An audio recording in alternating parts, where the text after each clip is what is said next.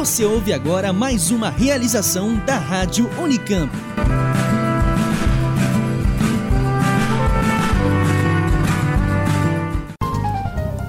Olá, eu sou Sara Schmidt. E eu sou Valério Paiva. Seja muito bem-vindo a mais uma edição do Oxigênio. Este é o programa número 38 e ele está cheio de notícias, análises e curiosidades que nós preparamos para você. Ciência, cultura e tecnologia.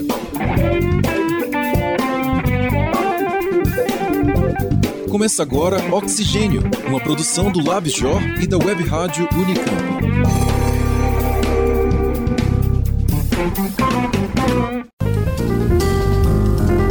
Você já deve ter ouvido falar sobre a importância da pesquisa básica, não é? É aquela pesquisa que é feita mais para entender alguma coisa do que ter um objetivo prático. A matéria principal de hoje tem um caso que mostra por que esse tipo de estudo é importante e como pode ter um impacto decisivo em nossas vidas. A matéria é sobre o uso da CRISPR, uma ferramenta que permite ao homem alterar a genética de organismos. Além de entender como essa tecnologia funciona, conheça a análise de pesquisadores de diferentes áreas sobre as possibilidades que se abrem com a CRISPR e os desafios sociais e éticos que estão envolvidos. Mulheres inventoras e empreendedoras. Este é o tema da coluna Inovação e Patentes, que está imperdível. É, o professor Márcio Nascimento, da Universidade Federal da Bahia, fala sobre mulheres que, para levarem a público as suas invenções, desafiaram um sistema onde os homens são a maioria. Você também vai saber os destaques da mais recente reunião da Sociedade Brasileira para o Progresso da Ciência, a SBPC. O evento aconteceu em julho, em Belo Horizonte, reunindo cerca de 15 mil participantes que debateram os temas mais importantes para a ciência no Brasil. Em mais uma sessão Arquivo da Ciência, confira uma análise sobre 50 anos do uso de agrotóxicos no estado de Santa Catarina e as percepções da população sobre o assunto. E para começar, vamos acompanhar uma matéria sobre a passagem de Temple Grandin pelo interior de São Paulo. Notas de ciência. Em visita à USP de Piracicaba, a professora Temple Grandin trouxe um debate importante sobre o bem-estar animal. A pesquisadora norte-americana é uma referência na difusão de técnicas que melhoram o manejo e diminuem o sofrimento de animais de criação. Confira a matéria de Flávia Tonin. Em recente visita ao Brasil, a norte-americana Temple Grandin uma das maiores referências mundiais em bem-estar animal, esteve em Pirassununga, no interior de São Paulo, entre 4 e 5 de julho, para um evento na Fazenda com Temple Grading, promovido pelo Centro de Estudos Comparativos em Saúde, Sustentabilidade e Bem-Estar da Universidade de São Paulo, coordenado pelo pesquisador Adroaldo José Zanella. Na ocasião, ela conheceu a campanha nacional para a difusão de práticas favoráveis ao bem-estar animal do Conselho Federal de Medicina Veterinária. Eleita pela revista Times em 2010 como uma das 100 pessoas mais influentes do mundo, Temple Grandin se destaca por revolucionar o manejo e as instalações de animais nos Estados Unidos, em especial os bovinos. O desenho de curral em curvas para que o fluxo de animais seja constante e para que os animais não se machuquem no caminho é uma de suas ideias. O uso de uma bandeira como guia dos animais também foi lançado por ela. Seu modo mais simplificado de ver o manejo e as instalações conquistaram o mundo. E qual a importância disso? A indústria de proteína animal ainda é bastante forte em quase todo o mundo. Pensar em técnicas que reduzam o sofrimento dos animais de criação é uma demanda do consumidor para a produção. Portanto, enquanto o animal viver, ele tem que ter a sua saúde preservada. Deve ter acesso a comida e água, deve estar livre de dor, de doenças e de desconforto, e até de medo e estresse, o que é descrito nas recomendações das cinco liberdades da Organização Mundial de Saúde Animal, nas quais se baseia a campanha do Conselho Federal de Medicina Veterinária. Entre os promotores e conscientizadores das práticas de bem-estar animal na produção estão médicos, veterinários e zootecnistas, além do desenvolvimento de novas pesquisas. Com uma visão muito prática sobre o manejo, a cientista afirmou que é preciso medir para que se tenha parâmetros reais e argumentos sobre o grau de bem-estar dos animais. Essa sugestão se baseia em sua experiência na indústria de proteína norte-americana, quando criou padrões com poucas escalas de classificação para avaliar as plantas frigoríficas para a indústria, como o McDonald's. Com esses dados, pode avaliar como era o bem-estar do abate dos animais, sugerir ajustes e melhorar as instalações para que pudessem ser fornecedoras para a indústria de alimentos. A prova estava em cumprir padrões mínimos. Temple Grad sugere que o mesmo seja feito nas fazendas. Motivar a medição e mantê-la constante, de forma sistemática, é para ela o segredo para que se consiga evoluir nas questões de bem-estar animal. Abre aspas. Deve-se criar escalas fáceis e práticas para que se avalie o bem-estar animal, e o médico veterinário ou zootecnista pode ensinar o produtor e a sua equipe a aplicar os controles. Fecha aspas. A capacidade de Temple Grading para solucionar problemas relacionados à produção animal chamou a atenção principalmente por sua condição de saúde. Grandin foi diagnosticada ainda na infância com a síndrome de Asperger, que é um tipo de autismo altamente funcional, ou seja, de maior capacidade ou funcionalidade do que outros autistas. Ela mesma diz que percebeu que sua maneira de pensar é diferente e que estaria mais próxima do modo do que os animais pensam e sentem. Que seu pensamento não era baseado na linguagem, mas em imagens. Sua história foi contada no filme de 2010, que é dirigido por Mick Jackson e estrelado pela atriz Claire Danes, a qual deve sua participação direta no set de filmagem. O filme ganhou cinco estatuetas do prêmio Emmy. Agora, Simone Paloni vai conversar com a jornalista Patrícia Mariuso, que esteve na reunião mais recente da Sociedade Brasileira para o Progresso da Ciência, a SBPC. O evento aconteceu de 16 a 22 de julho em Belo Horizonte, reunindo cerca de 15 mil participantes. Oi, Patrícia, tudo bem? Tudo bem, Simone. A Patrícia é uma das editoras da revista Ciência e Cultura e cobriu a 69ª reunião da SBPC. É, estamos em um momento de cortes de recursos públicos para a ciência. Isso, por acaso, deu o tom das discussões de alguma maneira, Paty? Totalmente. Desde a abertura da reunião até o, o encerramento. E, inclusive, nas falas da presidente, na, da, dos diretores da SPPC e, inclusive, dos palestrantes. Em várias mesas que eu, que eu estive, que eu acompanhei, Uh, os palestrantes e a plateia se manifestavam e faziam que questões em torno desse tema. Então foi um, foi um assunto que, que foi muito, muito discutido lá. É, ora em tom de tristeza e lamentação, mas também em tom de, de reivindicar mesmo e seguir lutando para que isso, essa situação se reverta. É, acho que é urgente essa reversão, né? Senão vários projetos que estão em andamento vão ter que ser interrompidos por conta disso, né? Vamos ver se a gente consegue dar um outro caminho. E quais foram os destaques desse ano? Olha, a reunião de maneira geral teve uma qualidade muito boa. Eu, como acompanhei a reunião como um todo é, e escutei também as pessoas comentando, foi uma, a qualidade das discussões e dos temas que, que foram reunidos ali estava muito boa esse ano. É, como destaque, eu diria que a SPPC Jovem foi eh, teve uma audiência muito grande, uma das maiores da, das últimas reuniões. O público compareceu em massa e, e tanto nas conferências quanto na, na, na área da SBPC Jovem propriamente dita. Ai, que ótimo isso. E, e a SBPC indígena, como foi? Porque nos últimos anos ela tem levado um público grande para as mesas. Isso foi uma, uma surpresa grata de novo na, na SBPC. De fato, é um projeto que tem dado certo e que de novo é, trouxe para é, o FMG lá em, no campus Pampulha um público muito grande de, da comunidade indígena que esteve na, tanto na, nas mesas é, que, que tinham esse tema quanto na reunião de maneira geral. O público ficou lá de segunda a sexta e, e, havia uma coisa interessante que era a interação da comunidade universitária com esse público, que eu considero um ponto bastante positivo para desmistificar um pouco a comunidade indígena como só isolada e, e longe da gente. Não, eles estão lá, estão participando, acompanhando as discussões sobre temas que interessam a eles, como o território indígena, e também se formando e se capacitando para acompanhar as discussões, essas discussões. É, isso é um resultado também da política de cotas, né, para na universidade. Bem interessante. E Patrícia, e onde vai ser a próxima reunião? Já foi decidido? Sim, né? Todo ano, na própria SBPC esse tema é discutido e ali mesmo é que é definido a, a, o próximo local. Então, é, seguindo essa proposta da SPPC de descentralizar a, a produção e, e disseminação da, da, ciência, novamente, então, a próxima reunião vai ser no Nordeste, na Universidade Federal de Alagoas, em Maceió. Bom, obrigada, Patrícia, pela participação aqui com a gente. Eu que agradeço.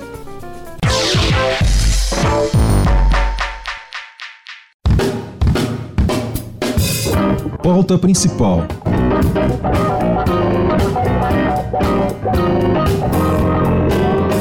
Começa agora uma ferramenta que promete mudanças decisivas na biotecnologia.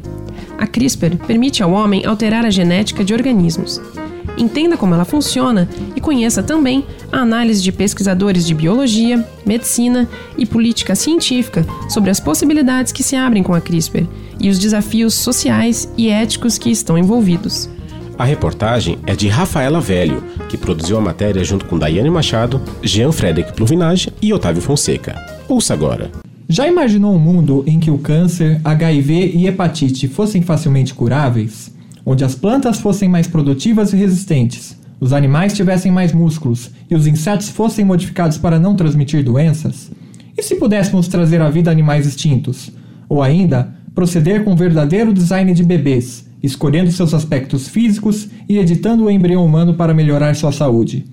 Parece coisa de ficção científica, mas agora as chances de que essas ideias se tornem realidade é muito maior. Isso por causa de uma ferramenta de edição genética desenvolvida há pouco tempo e que promete transformar o mundo que conhecemos. É o CRISPR.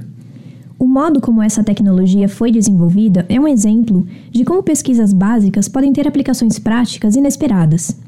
Nos anos 80, Pesquisadores da Universidade de Osaka, no Japão, perceberam que a bactéria Escherichia coli, muito comum no intestino humano, tinha uma sequência de DNA que se repetia a intervalos regulares.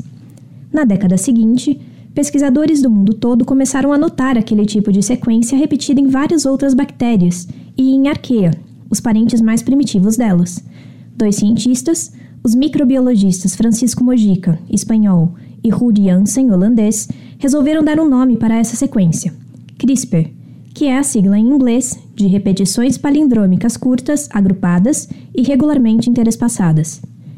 Ao longo dos anos 2000, a função dessas sequências foi decifrada. Tratava-se de um mecanismo de defesa de certas bactérias contra vírus. Quando o vírus infecta a bactéria, inserindo nela seu material genético, a bactéria, caso sobreviva, consegue inserir o DNA do vírus em seu próprio DNA. A bactéria, então, produz um pedaço de RNA, uma cadeia simples de nucleotídeos, muito semelhante ao DNA.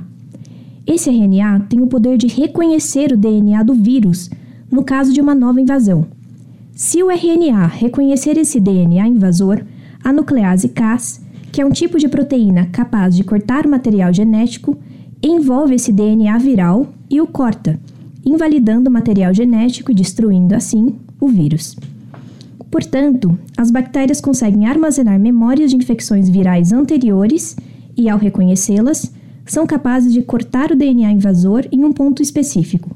A descoberta do funcionamento desse sistema deu a ele o apelido de tesouras genéticas e foi muito importante no campo da biologia. Foi em 2012 que a microbiologista francesa Emmanuelle Charpentier e a bioquímica norte-americana Jennifer Doudna conseguiram cortar várias partes do DNA de uma bactéria usando um RNA programado pelas duas, provando assim que o sistema de defesa da bactéria poderia ser usado como uma ferramenta para cortar DNA. Esse foi um enorme desenvolvimento na área da genética, considerado inovador pela comunidade científica, a ponto de receber alguns prêmios internacionais de ciência. E, no ano seguinte, em 2013, o pesquisador do MIT e de Harvard, Feng Zhang, conseguiu adaptar essa técnica e cortar com sucesso o DNA de ratos e humanos. Desde então, o número de pesquisas utilizando CRISPR no mundo inteiro não parou de crescer, e não é para menos. As vantagens de se usar essa técnica são muitas, como elucida o pesquisador do Instituto de Biologia da Unicamp, Leidson Teixeira. A grande vantagem do sistema CRISPR em relação aos outros sistemas como Thales e Zinc Fingers, é que para que as proteínas promovam o corte no DNA, elas são guiadas por uma sequência conhecida como RNA.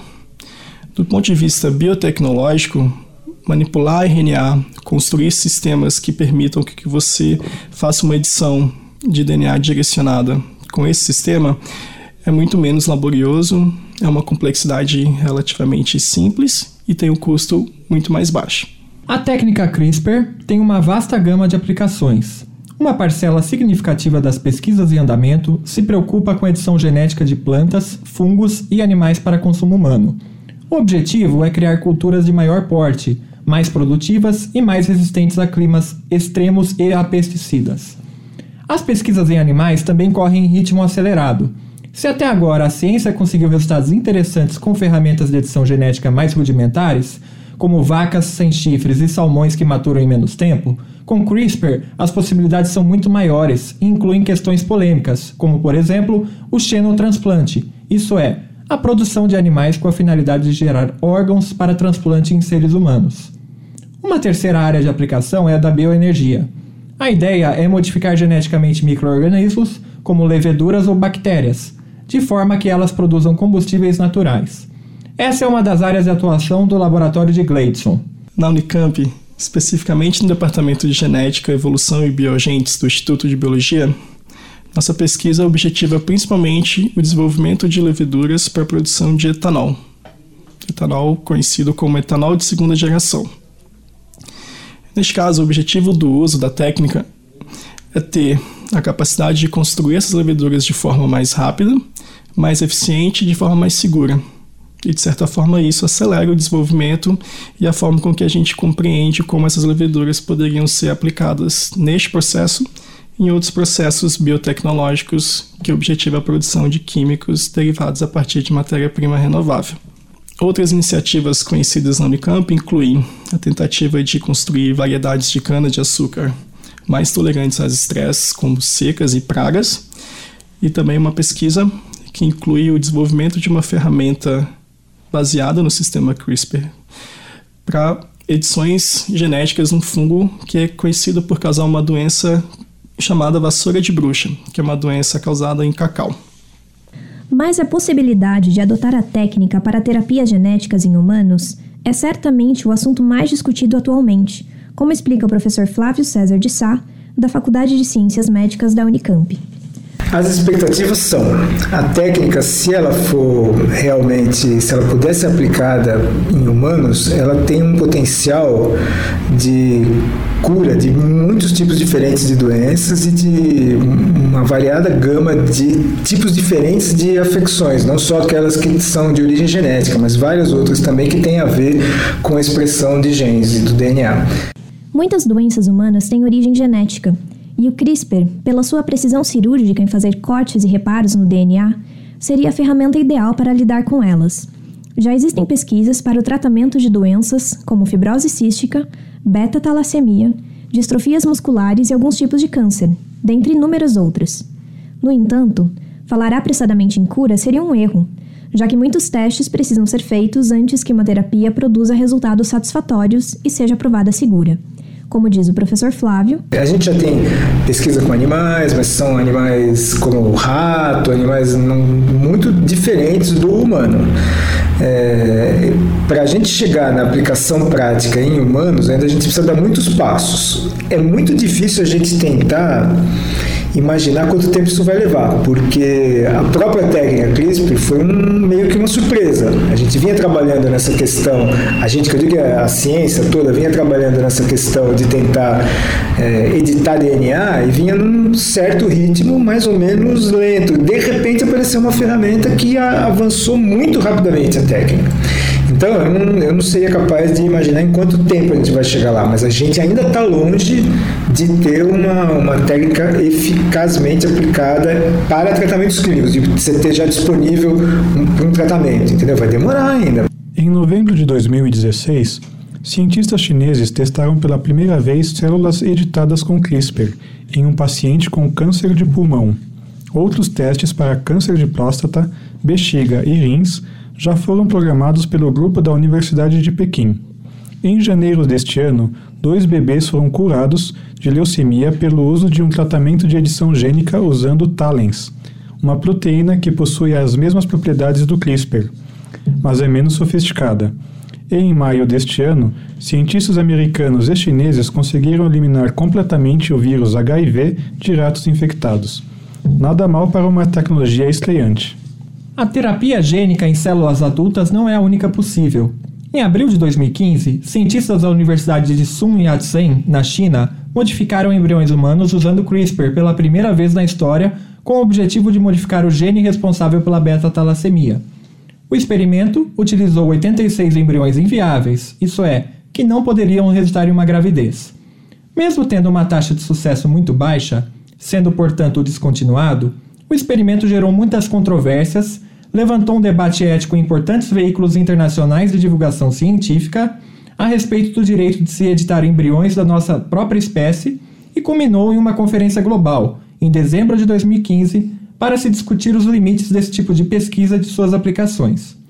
A posição dos organizadores ao final do evento não foi a de condenação ao uso dos embriões, mas a de que uma série de questões éticas e de segurança devem ser resolvidas antes de se começar a usá-los para quaisquer testes clínicos.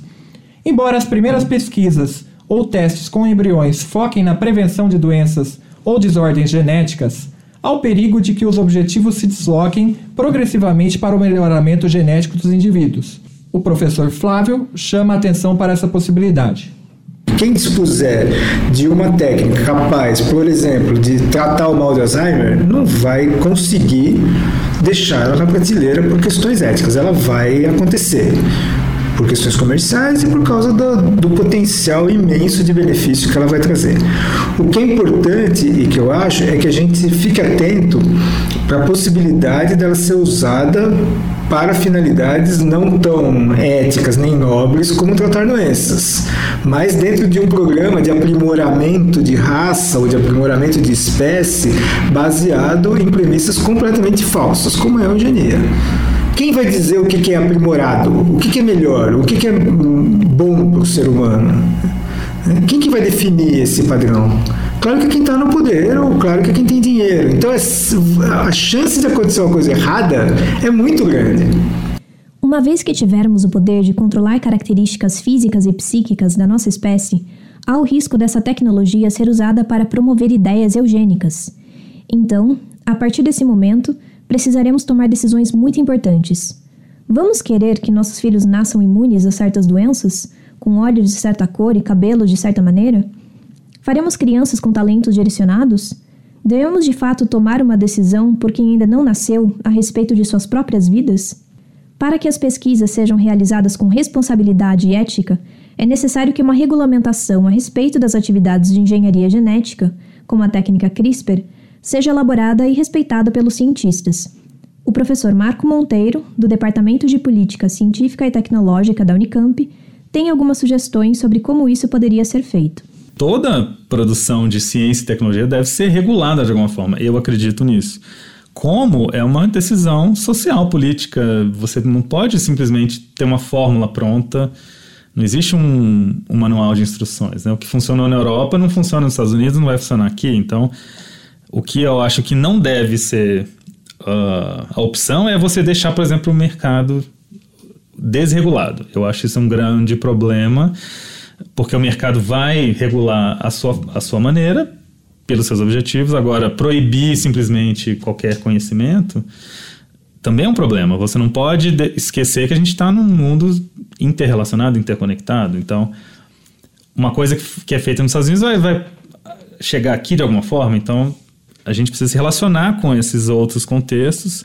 E essa regulamentação, para o professor, deve sempre estar em consonância com o que a sociedade pensa e sente sobre a ciência. Uh, primeiro, de novo, o Brasil precisa valorizar a ciência, valorizar o cientista, valorizar a produção de conhecimento, valorizar muito a produção de tecnologia. Isso é, a gente está longe desse, dessa realidade. Junto com isso, tem que vir uma discussão uma discussão sobre questões sociais éticas, né? Elas não estão separadas. Como é que a gente comunica essas coisas para a população? É um dilema, eu acho que é um. Isso varia culturalmente, varia por sociedade. No Brasil, a população não, talvez não se interessa, por mais que confie na ciência, não é mobilizada por controvérsias sociotécnicas da mesma maneira. Eu lembro da questão do do desastre de Mariana, né? Como que isso ocorreu? Você teve a controvérsia dos transgênicos aqui, de se você for voltar e analisar como ela ocorreu, nem sempre a ciência foi o, a grande definidora, né, do, do, dos processos. Então, para debater isso num país como o Brasil, você tem que entender como que a, a população pensa e qual papel que a ciência tem, né? Muitas discussões certamente virão com as possibilidades desta nova tecnologia. Para mais informações sobre o CRISPR, Fique atento às notícias e podcasts do Oxigênio, assim como a revista eletrônica de jornalismo científico Consciência e a revista Ciência e Cultura. Esta reportagem foi produzida por Daiane Machado, Jean-Frederic Plovinage, Otávio Augusto Fonseca e Rafaela Velho, mestrandos do LabJOR Unicamp.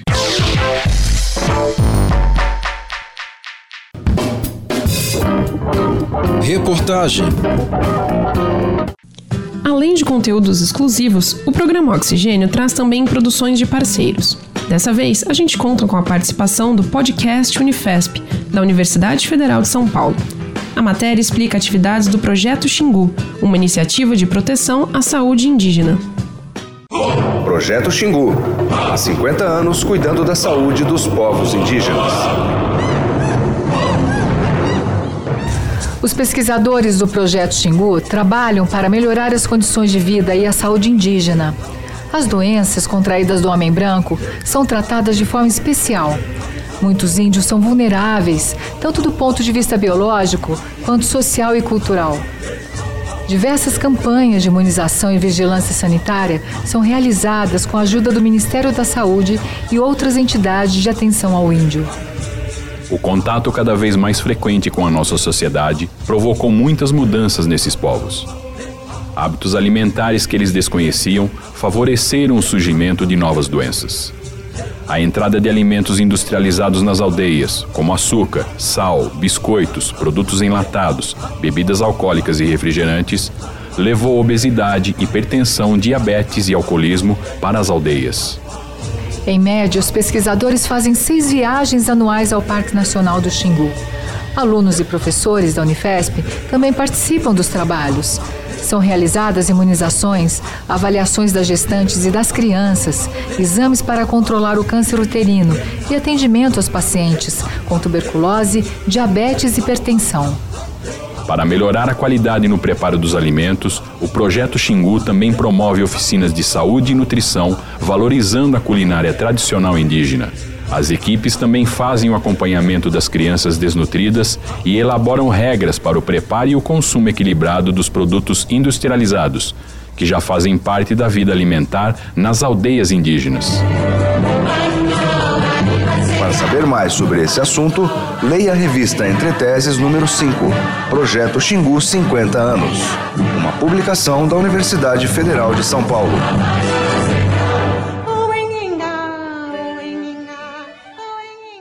Em nosso site você encontra links para mais matérias sobre o projeto Xingu, produzidas pelo podcast Unifesp. Veja em oxigênio.consciência.br. Chegou a hora de mais uma coluna Inovação e Patentes, com a participação do professor e pesquisador Márcio Luiz Ferreira Nascimento. Além de físico, ele é professor associado do Departamento de Engenharia Química da Escola Politécnica da Universidade Federal da Bahia. Hoje ele fala sobre mulheres inventoras, trazendo a história de alguns grandes nomes, como Joy Mangano, inventora do esfregão. Você vai conhecer também alguns dados sobre a participação das mulheres, ainda discrepante, no registro de patentes. Confira. Olá. Quão poderosa e transformadora pode ser uma ideia?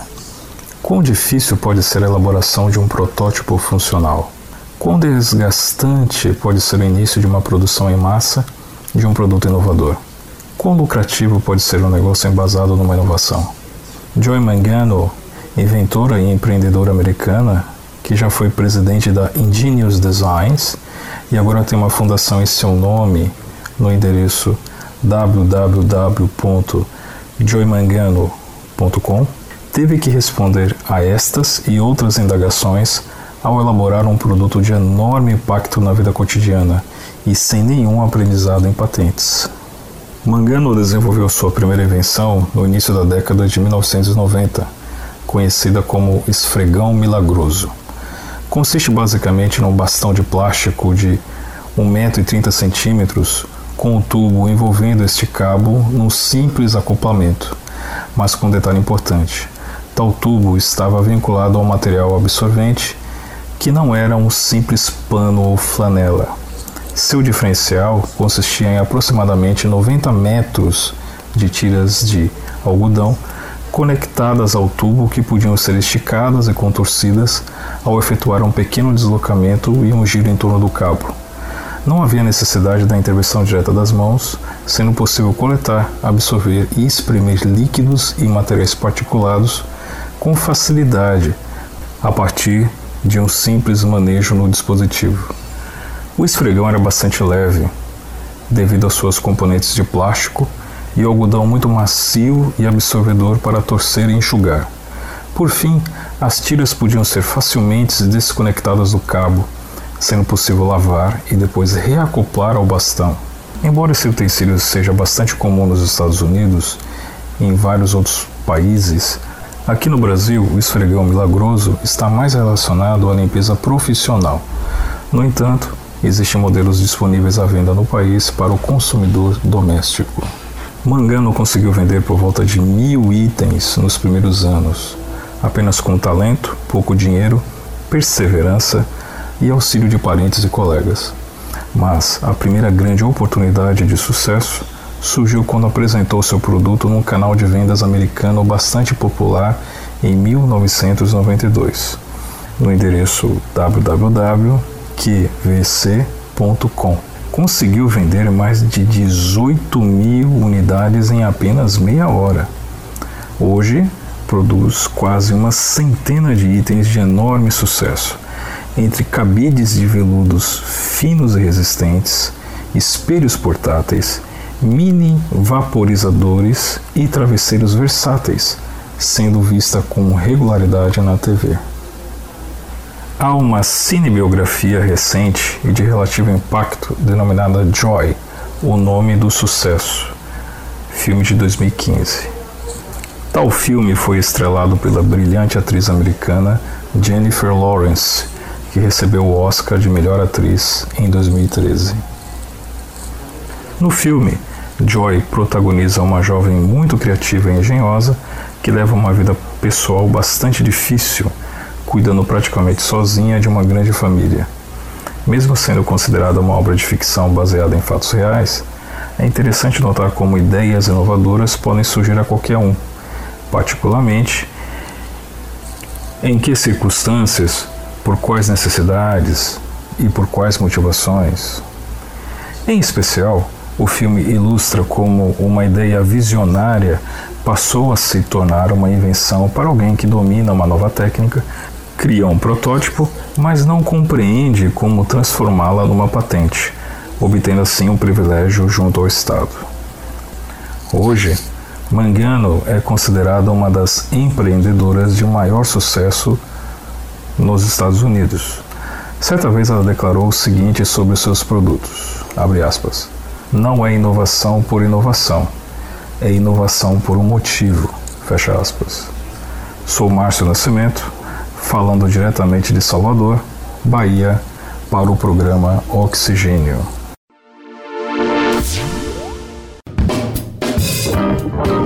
Arquivo da Ciência. O Brasil ainda é um dos maiores consumidores de agrotóxicos do mundo. A chamada Revolução Verde, quando se introduziu o uso de agrotóxicos, começou a ganhar força no país a partir de 1950. Ao longo dos anos, diversas foram as visões sobre o papel e o uso dos pesticidas. Miguel de Carvalho, Eunice Nodari e Rubens Onofre falam sobre a sua presença no artigo Defensivos ou Agrotóxicos? A história do uso e da percepção dos agrotóxicos no estado de Santa Catarina, Brasil, entre 1950 e 2002. A repórter Carol Gama conta pra gente o que os pesquisadores descobriram. Diversos são os estudos científicos sobre risco à saúde humana e ao meio ambiente causado pelo uso de agrotóxicos em diferentes sistemas agrícolas ao redor do mundo. Diversas também são as iniciativas e campanhas de combate ao uso em larga escala de tais produtos. Muitas delas propõem sistemas agroecológicos, ou seja, sistema agrícola no qual não é utilizado nenhum tipo de agrotóxico. Se hoje o Brasil é um dos maiores consumidores de agrotóxicos do mundo, as políticas públicas e o próprio sistema regulatório nacional têm participação no processo de implementação dessas substâncias e na aprovação de novos agrotóxicos. O consumo por área plantada no Brasil dobrou entre os anos de 2000 e 2012, conforme dados dos Indicadores de Desenvolvimento Sustentável Brasil, o IDS, ligado ao IBGE. Essas reflexões estão no artigo Defensivos ou Agrotóxicos História do uso e da percepção dos agrotóxicos no estado de Santa Catarina, Brasil, 1950-2002, de Miguel de Carvalho, Eunice Nodari e Rubens Nodari. Este artigo foi publicado na revista História, Ciência, Saúde, Manguinhos. Ele traz um panorama de 50 anos do uso de agrotóxicos em Santa Catarina em uma contextualização histórica no cenário nacional, abordando temas como a crise econômica e a emergência e popularização do ambientalismo em 1980. A análise dos autores parte das vivências, das experiências e das práticas de agricultores e técnicos. Narrativas de casos de intoxicação por parte desses profissionais do campo norteiam as reflexões sobre a percepção do uso de agrotóxicos. Sobre isso, os autores pontuam que ver o aumento da preocupação com os agrotóxicos no país apenas como reflexo da popularização do movimento ambientalista seria não dar o devido olhar para essas experiências de intoxicação. A causa de tais intoxicações pode ser justificada pela negligência desses profissionais quanto às medidas de segurança, mas ela se dá principalmente pela falta de campanhas promovidas tanto pelos governos quanto pela indústria dos agrotóxicos. Para os autores, não foi considerado o perfil do agricultor, daquele que aplicaria o agrotóxico na colheita, por vezes analfabeto e ou sem acesso a equipamentos de proteção. O contexto ideológico das décadas de 1950, 1960 e 1970 foi favorável à implementação de políticas para a inserção dos agrotóxicos na agricultura. O Brasil adentrava na esteira da modernização agrícola e a chamada Revolução Verde trazia para o país um discurso otimista sobre os agrotóxicos. Os avanços tecnológicos traziam soluções para erradicar as pragas responsáveis por doenças ou por prejudicarem as lavouras e as criações. A era de ouro dos agrotóxicos entre 1950 e 1980 integrava um pacote de modernização interligado a uma série de tecnologias agrícolas, como fertilizantes sintéticos, calcário, tratores, sementes certificadas e demais implementos agrícolas. O Brasil investiu seriamente em uma campanha para promover o uso de tais tecnologias entre os agricultores. Métodos de extensão rural foram importados dos Estados Unidos. Escritórios de assistência técnica foram criados a partir de 1950 com o efetivo de técnicos agrícolas, engenheiros, agrônomos, veterinários e economistas domésticos. Mas, a partir de 1980, começou a intensificar os debates sobre os efeitos nocivos dos agrotóxicos em relação aos alimentos produzidos e à saúde da população, seja agricultores, seja consumidores. As ideias ambientalistas tomavam força no país. Foram implementadas legislações e órgãos ambientais, assim como centros de informações toxicológicas. Data de 1985 a criação do Ministério do Desenvolvimento Urbano e do Meio Ambiente, hoje Ministério do Meio Ambiente. O discurso de benefícios trazidos pelo uso de agrotóxicos, propagandeados pelas indústrias, passou a se contradizer quando foi descoberto o quanto algumas substâncias são comprovadamente prejudiciais à saúde humana e ao meio ambiente. O inseticida Aldrin, por exemplo, bastante utilizado e difundido, foi proibido no Brasil a partir de 1985, mas ele não foi totalmente abandonado na prática. Essa foi uma proibição tardia se comparada com vários países, nos quais ocorreu já na década de 1970. Outra reflexão do artigo é sobre as graves consequências sociais decorrentes do uso em larga escala de agrotóxicos.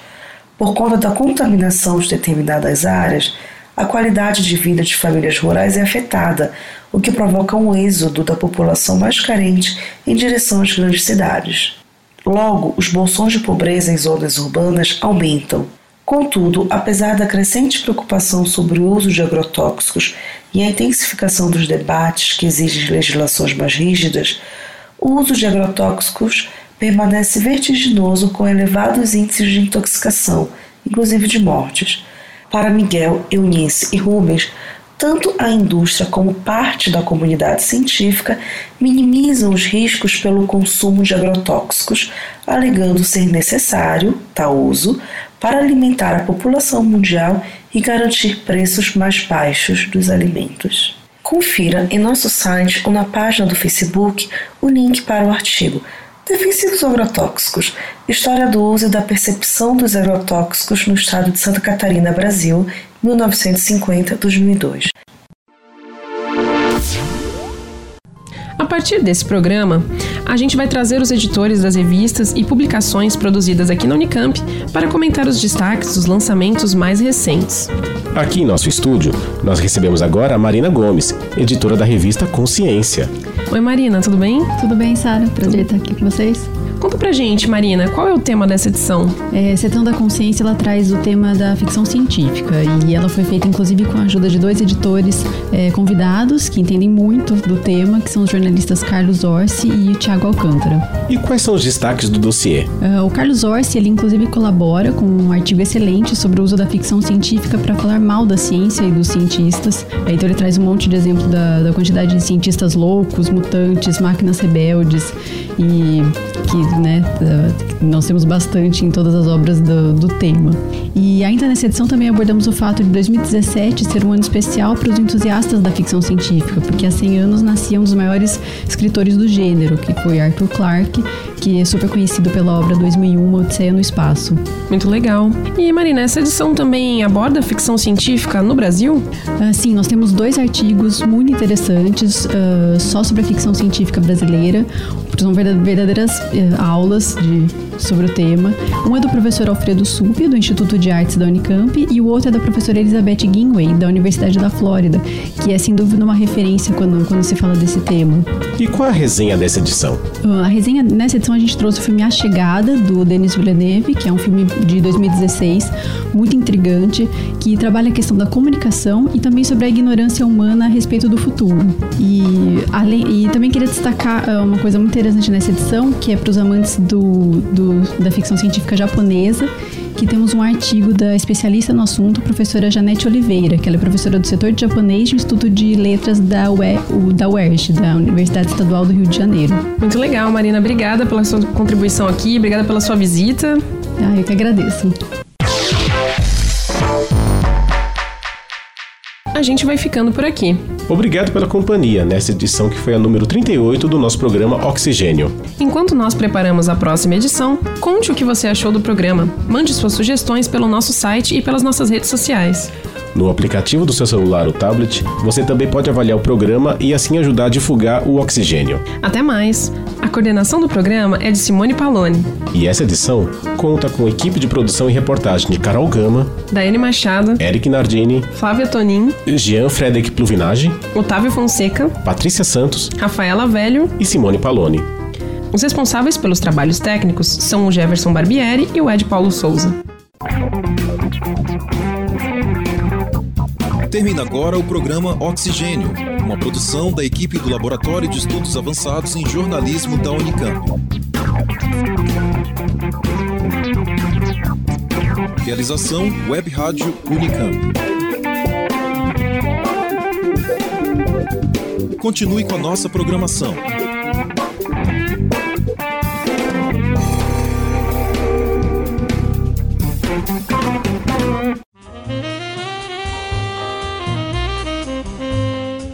Você está ouvindo a Rádio Unicamp.